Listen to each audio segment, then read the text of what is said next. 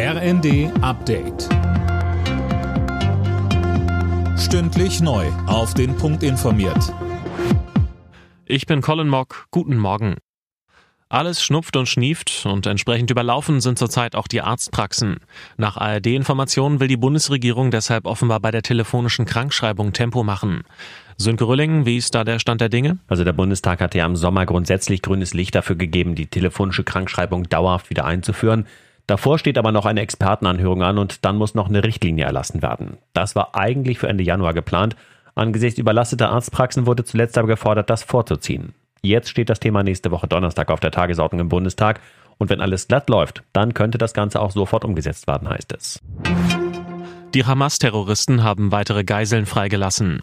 Eine Gruppe von zwölf Frauen wurde in die Obhut des Roten Kreuzes übergeben. Unter ihnen ist auch eine Deutsche, das hat Außenministerin Baerbock mitgeteilt. Nur wenige Stunden zuvor hatten Explosionen im Norden des Gazastreifens für Aufruhr gesorgt. Beide Seiten hatten sich gegenseitig beschuldigt, die Feuerpause gebrochen zu haben. Zur sofortigen Eskalation scheint das offenbar aber nicht geführt zu haben. Ob die Feuerpause vor dem Ablauf morgen früh aber erneut verlängert wird, bleibt offen. Das Bundeskartellamt hat sich für eine Zerschlagung der Deutschen Bahn ausgesprochen. Präsident Mund sagte der Süddeutschen Zeitung, der Konzern hat viele subtile Möglichkeiten, Wettbewerb zu verhindern. Er schlägt deswegen vor, Bahnnetz und Betrieb zu trennen.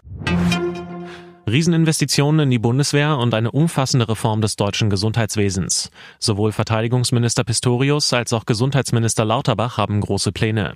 Beide müssen sich heute im Bundestag den Fragen der Abgeordneten stellen. In der Champions League hat Borussia Dortmund das Achtelfinalticket klargemacht. Die Dortmunder gewannen auswärts bei der AC Mailand mit 3 zu 1. Außerdem hat RB Leipzig das Gruppenspiel gegen Manchester City mit 2 zu 3 verloren. Die Leipziger stehen aber bereits sicher im Achtelfinale. Alle Nachrichten auf rnd.de